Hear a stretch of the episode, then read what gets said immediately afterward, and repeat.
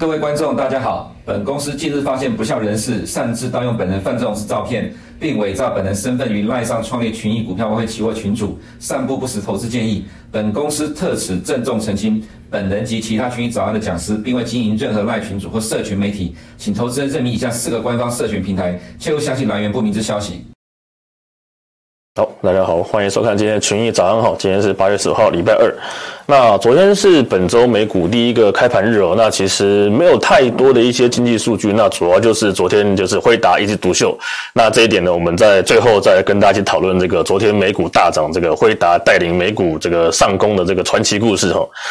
那首先呢，我们就来关心一下这个大宗商品的大宗商品物料的一些的这个行情哦。那首先我们看一下农产品的部分，这个小麦、玉米、黄豆。那小麦、玉米、黄豆的部分哦，其实呃上礼拜五的时候，在上礼拜五的晚上十二点的时候，美国农业部那边公布了这个八月份的这个。供需的这个月报，那其实如果大家有关心这个美国农业部公布这个月报的话，可能会发现哦，它这个月报其实大很多的这个供需供给数据上面都有一些比较大幅的一个下调了，比如说它下调这个玉米跟黄豆这个当面产量哦，那其实下调的幅度都是比市场预期还要高哦。那小麦的话，其实也下调了这个美国的这个产量以及这个全球的库存哦，但是就这个。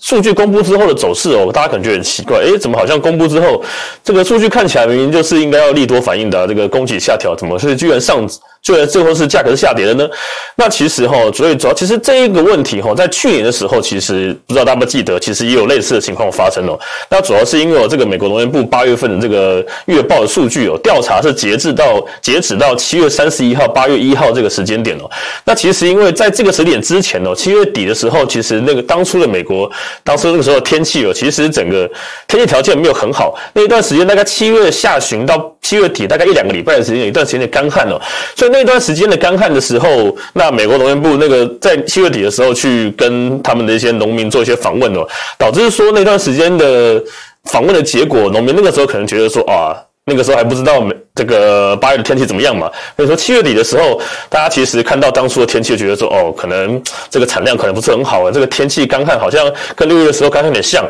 所以导致说在。八月数据出来之后，因为它数据的整个采访的过程以及收集的统计的整个呃流程哦，是截至七月底而已。那因为七月底的天气不好，所以导致整个美国这个月报八月的数据哦，整个是比市场预期还要来的下调多。那主要是因为市场是有看到这个八月的天气之后在做预测，但是美国农业部的数据是直接到七月底哦，导致中间会有一些比较大的一个分歧的产生哦。那之所以会这个数据公布之后有小涨之后又下。跌原因主要是因为市场会认为说到九月份，这个美国农业部要开始去调整它的数据的时候，也许会看到整个八月的这个交易状况还不错，然后它整个一些产量的生长状况有所提升之后，九月可能会再去把八月这个下调数据再调回来，所以导致整个市场在八月公布数据之后，就先反映了这个九月可能会把这个产量上调回来这个预期哦，导致大家看到说，诶，奇怪，这个数据看起来应该蛮偏多的啊，这个整个预。供给量下调的数据好像都下调比本来市场预期要多，为什么要下跌呢？那主要是因为市场提前反映了这个八月份整个天气状况改变之后，到了九月可能美国农业部会把这些产量的预期调整回来这个因素哈。那我们分细项来看哈，我们可以看到在小麦以及玉米的部分呢，可以看到都是蛮长一段下跌哦。除了之前黑海以及一些天气的因素造成一段时间的反弹之外哈，那其实哦，很多人其实会好奇说，到底黑海现在这个问题到底会影响到这个农产品的价格哈？那其实我们可以看到，不论是在大概六月还是七月初的时候，这个黑海的问题其实大概就是。很短期的一些消息面的反应哦，可能这个俄罗斯又攻击了一个黑海的呃乌克兰港口啊，或者乌克兰又对一些俄罗斯的港口做攻击。那其实，在攻击的当下，或是呃一两天之内，他可能会因为情绪上的反应，比如说你看到哦，俄罗斯把乌克兰粮仓炸炸掉了，那可能会觉得说哦，会不会对这个乌克兰的这个粮食出口造成影响？那其实，在很多次这些。战争的攻击之后，发现，因为其实毕竟他们在打仗嘛，打仗其实，在黑海这附近打来打去，其实是很正常的现象。那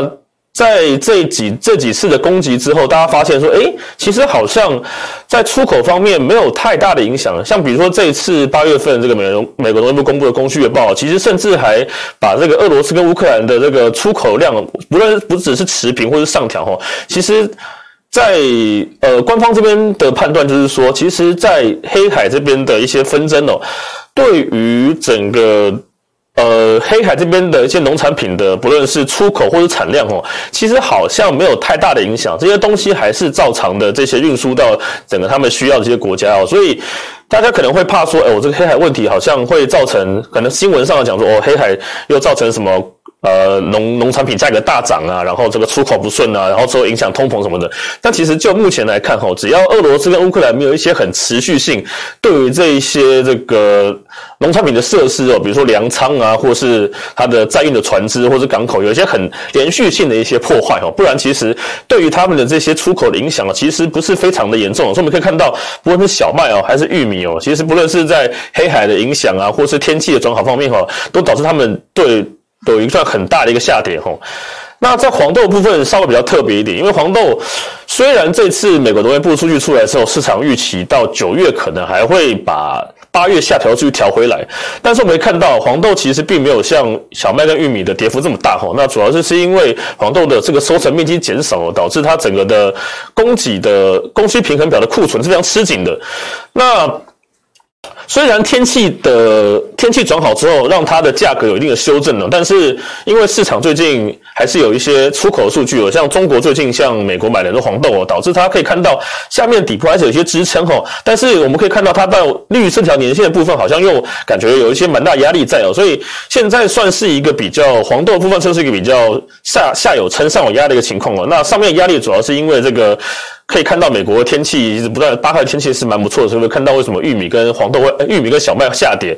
所以造成黄豆也有一方面这些天气的压力哦。但是在下方的部分又可以看到这个，因为它的库存还是蛮吃紧哦，然后加上这个中国目前最近一两个礼拜哦，跟美国这个买黄豆买蛮多的哦，导致下面这个一旦跌下去后，也会有一些。这个逢低买盘来承接哦，所以黄豆的部分会显得说，会是一个比较狭幅区间震荡的情况。那可能要再看之后是这个需求力量比较强哦，还是整个生长的这个呃整个生长的状况哦，会是比较好的情况，才能知道最后的方向会是一个什么样的情况哦。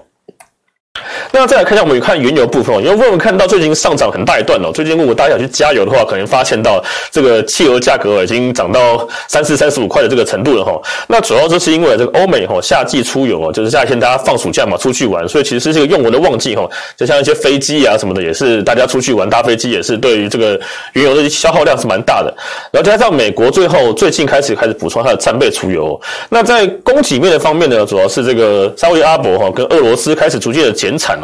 那在整体的宏观环境方面呢，则是因为大家预期到这个欧美这个升息终点已经差不多到了，那市场预期可能接下来到升息终点差不多之后，那整个市场的需求可能不会再因为升息关系被压抑哦，导致这个需求未来可能会恢复，导致这个整个油价最近的涨势是非常明显哦。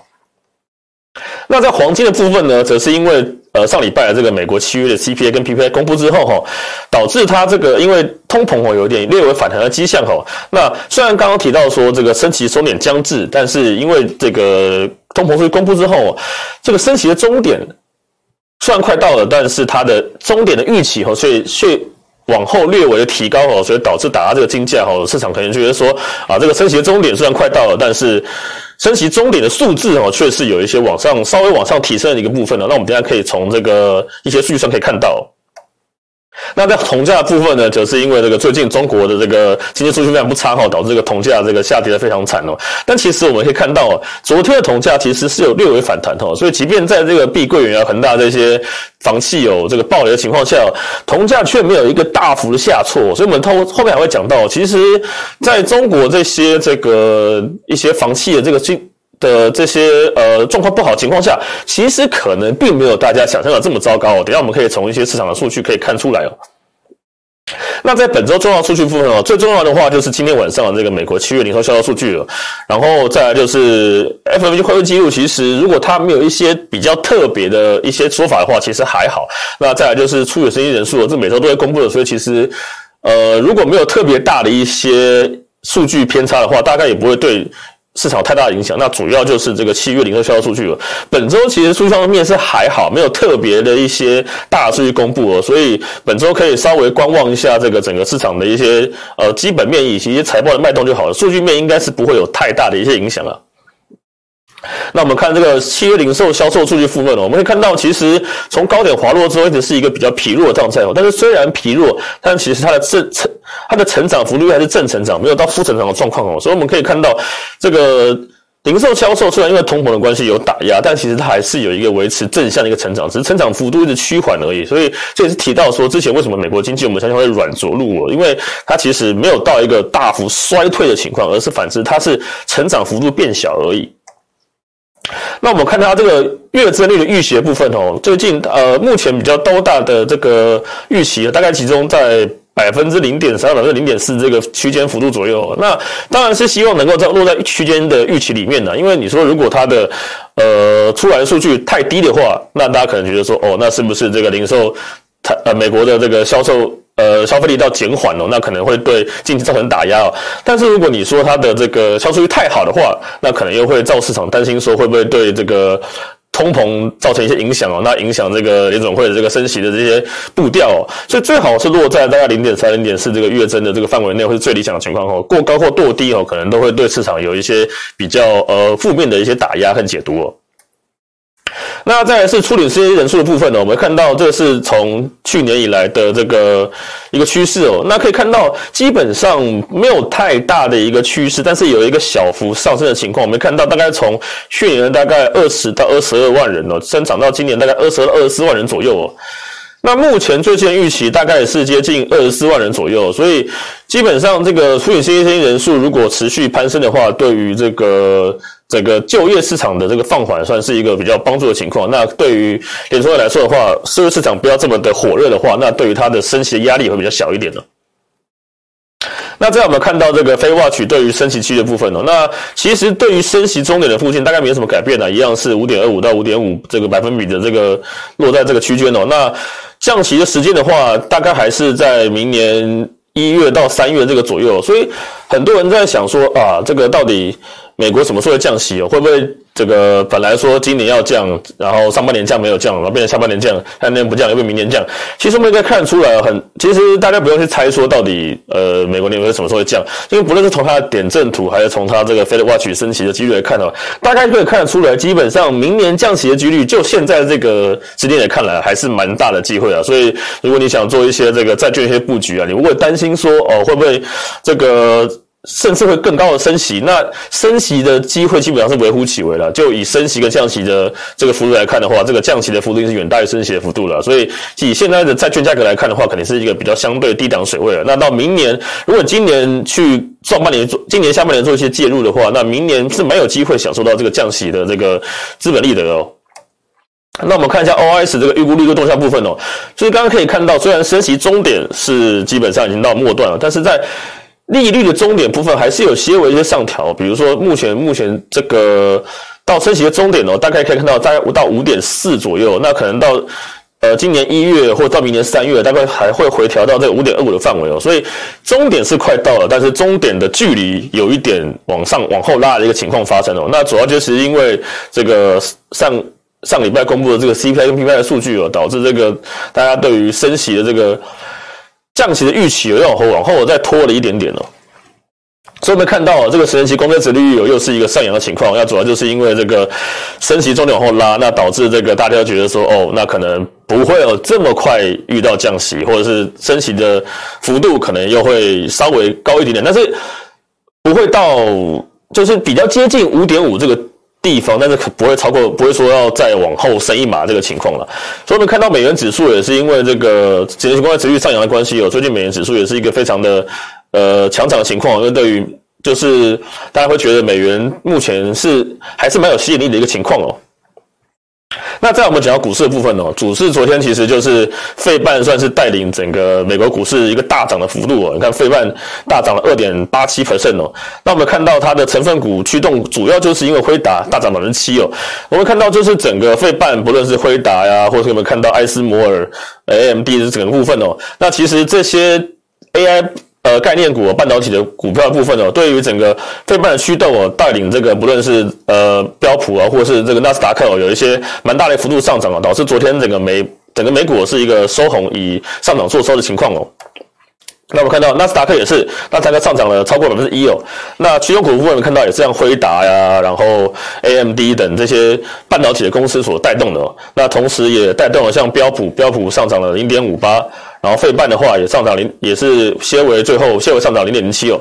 那我们可以看到，最近在美国股市的部分哦，在季线这边是有一些呃比较好的一些防守哦。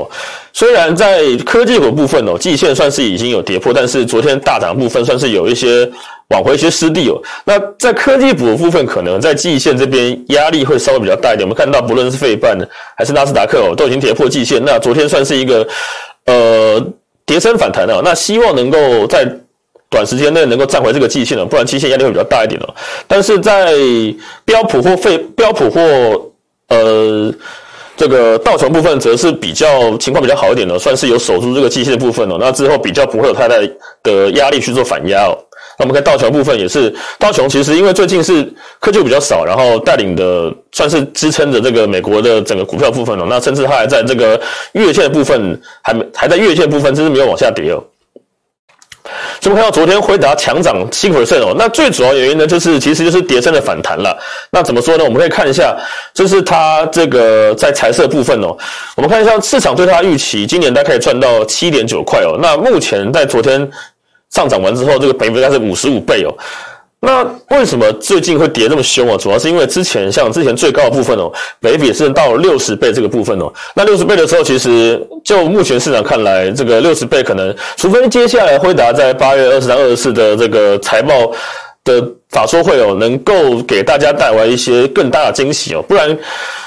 如果没办法，这个让大家本来很高预期能够满足的话，那可能也许这个本一比大概就是在五十到六十倍之间去做一个反应哦。所以我们看到，呃，像 A M B 的部分哦，昨天也是大涨百分之四哦，然后这个 Super Micro 也是大涨了百分之将近百分之六哦，这些这个。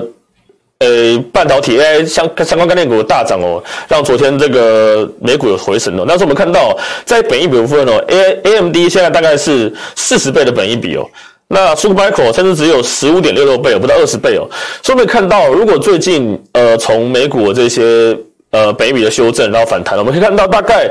如果你发现你的台股的 AI 概念股，你的本益比如果超过五十倍甚至六十倍的话，你可能就要小心一下，可能面临一些修正哦。因为那些目前现在市场看起来啊，大概对于这些 AI 概念股的适合的本益比，大概就是在四十到五十倍这个范围区间内哦。但如果你是像 Superco 这种这个伺服器代工厂的话，那可能大概就是从十五倍到二十倍这个区间范围内哦。所以如果你发现你的最近手上的持股，如果你有研究一下它的本益比，如果超过二十倍的话，那可能就要担心哦，可能会面临一些股上的修正哦。但如果最近我下修正到大概十五倍、十六倍左右的话，那则是一个有机会做一个进场反弹的时机哦。那我们再看到昨天这个欧洲股市部分哦，德国、法国的部分其实都是最后收涨哦。所以为什么说其实像呃中国的这些房企的暴雷哦，可能对于他们的消费力道不会产生太大的一个影响哦。怎么说呢？因为像德国跟法国哈这些国家的很多的公司收入来源，很多都是像都是一些中国的一些呃买家去买的哦。像我们可以最近看到这个中国要开放的旅游团嘛，那新闻又说到这个中国的这些旅客可能会大肆收购一些他们的一些精品股，或是一些买一些进口的汽车之类的这些法国跟德国的一些商品哈，所以。法国跟德国从他们的这个股市的反应看起来，哈，看来是没有特别担心中国这些房企的一些暴雷的情况，对于可能不会对于他们的诶消费力道上有太大的影响哦。怎么说呢？那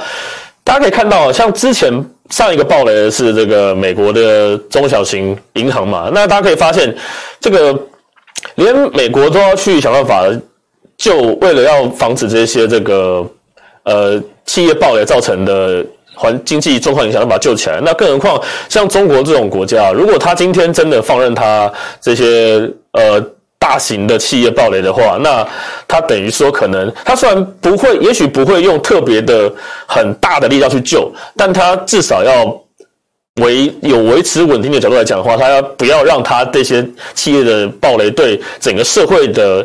呃经济造成太大的影响，不然它可能会造成呃这个社会的不稳定，那制造它动它的政权的动荡哦。所以变成说，呃，在整个市场角度来看哦。诶，因为中国的这个房地产的问题一直都很严重，那其实市场对于中国房地产这个结构哦，其实也算是蛮习惯的，所以除非中国真的放手让它就整个企业倒掉，然后造成很多什么债券的一些违约哦，甚至呃。这个银行受到这个影响之类的哦，不然其实如果没有到最后大范围的影响的话，其实应该是不至于对中国的整个经济的消费力道产生太大的影响哦。所以我们可以看到哦，在昨天中国上证的部分哦，在大幅这个开低之后，甚至还有拉一个孔可以上来哦。那恒生也是哦，开虽然开的蛮低的，但是它空穴套蛮低，但最后还是有拉红可以上来哦。反而是像中 A 五十在这个。国际资金的方面呢，可能反而比较担心一点，它这个中国的状况。那我们看到，其实不论是这个上证还是恒生的，它在他们自己国家里面，反而可能对于这个东西没有这么大幅度的担心哦。那反倒是像韩国啊，还是。日日本呢，昨天亚洲股市部分呢，对于这一块倒是反应还蛮大，都是收了一个比较像韩国的零点七九哦，那日日本是跌透一哦。对于这个中国的反应反而比较严重一点，变成说现在是外国人可能对于中国这些个反应比较大，但是他们自己国家也许就没有这么大的一个想法哦。那最后我们来看到台湾的部分哦，台湾其实最最近几期 AI 的修正呢，导致这个这个。台湾的加权股加权指数哈，算是有一个 M 头形成哈，跌破这个颈线的部分哦。那但是呃比较呃可以松一口气的部分是昨天这个美股的大涨，尤其是昨天主要是涨辉达以及像 AMD 啊、super micro 这些 AI 概念股，可能应该是对于今天的台湾整个 AI 的概念股会有一些提振哦。再加上我们看到哦，这边有个缺口是这个五月二十六号这个缺口，这个缺口很重要，它表示什么？就是当初辉达公布它在 Q 三的财测的时候，一个大涨的缺口，那个时候他觉得他说这个第三季啊会这个大涨，这个超过百分之五十哦，这个造成的一个台股向上跳高缺口，所以目前看起来，如果短期这一两天能够把这个缺口守住的话，那应该是还有机会作为对台股的一个持续这个上攻的力道，但是。假设这几天这个 AI 概念股的反弹呢，没办法让台股守住这个缺口的话，那接下来可能就会遭遇到比较一个大的压力吼。好的，以上就是我们今天群益早安的内容，我们下次见。如果你不想错过最新市场动态，记得开启小铃铛并按下订阅。此外，我们在脸书、YouTube 以及 Podcast 都有丰富的影片内容，千万不要错过。每日全球财经事件深度解说，尽在群益与您分享。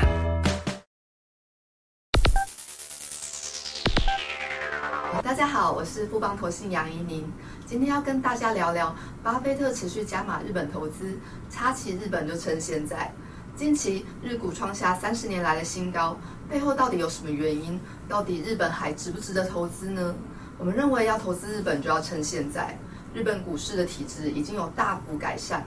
随着日股的代表东证指数回到一九九零年八月之际，大家更有感的部分可能是日币也回到一九九零年代水准。日币回到新低的同时，也代表自一九八五年的广场协议开始，因日币大幅升值而损害企业竞争力的现象，将转为因日币大幅贬值而支持日本企业的表现。贬值带来的物价上涨，然后近期也开始转成薪资上涨的动能，从坏的通膨变成薪资上涨。今年三月的劳资谈判，薪资增长率达到三个 percent，创下近三十年来最大增幅。在薪水成长之后，预期消费的动能也将加温。那这个基本面的改善呢，是否已经完全反映在指数上面？在日股的代表东证指数大幅上涨之后，以长期投资来看，目前日股的评价还在近年的评价区间下缘。日本在泡沫经济时期呢，呃，东证指数的本益比有到六十五倍以上，当时候的水位在呃一千五到两千八之间。那对比目前东证在两千一，预估本一比只有十四倍，这个差异非常的大，显见近期呢都还在一个评价的低档。那如果跟近年的评价区间相比，那近年评价较高的时期，像是二零二零年的十六倍，或是二零一七年的十八倍，相比之下，目前十四倍其实还在偏低的水位。我们看好日股在体质改变之后，将有较长的波段涨幅，建议投资人可以选择适合的商品切入。那投资日股呢，不得不注意日元。从新冠疫情低点以来，没有避险的东证指数呢，相较于有避险的东证指数，涨幅整整少了四十 percent。那主要是因为日股的强势来自于日币贬值，这个基本面上的分歧，使得投资日股必须要做汇率避险。股神巴菲特投资日股，其实也有做汇率避险哦，用八日元债去买日股，避开日元贬值的风险。总结一下今天的报告，随着日股的体质大幅改善，目前呃日股以长线观点来看仍相对便宜，且这个被市场忽视已久，资金回补的趋势呢是很值得期待的。建议大家纳入长期投资的观察名单，以定期定额或是择机布局的方式切入日本股市。以上是近期的市场看法，谢谢大家。投资一定有风险，基金投资有赚有赔，申购前应详阅公开说明书。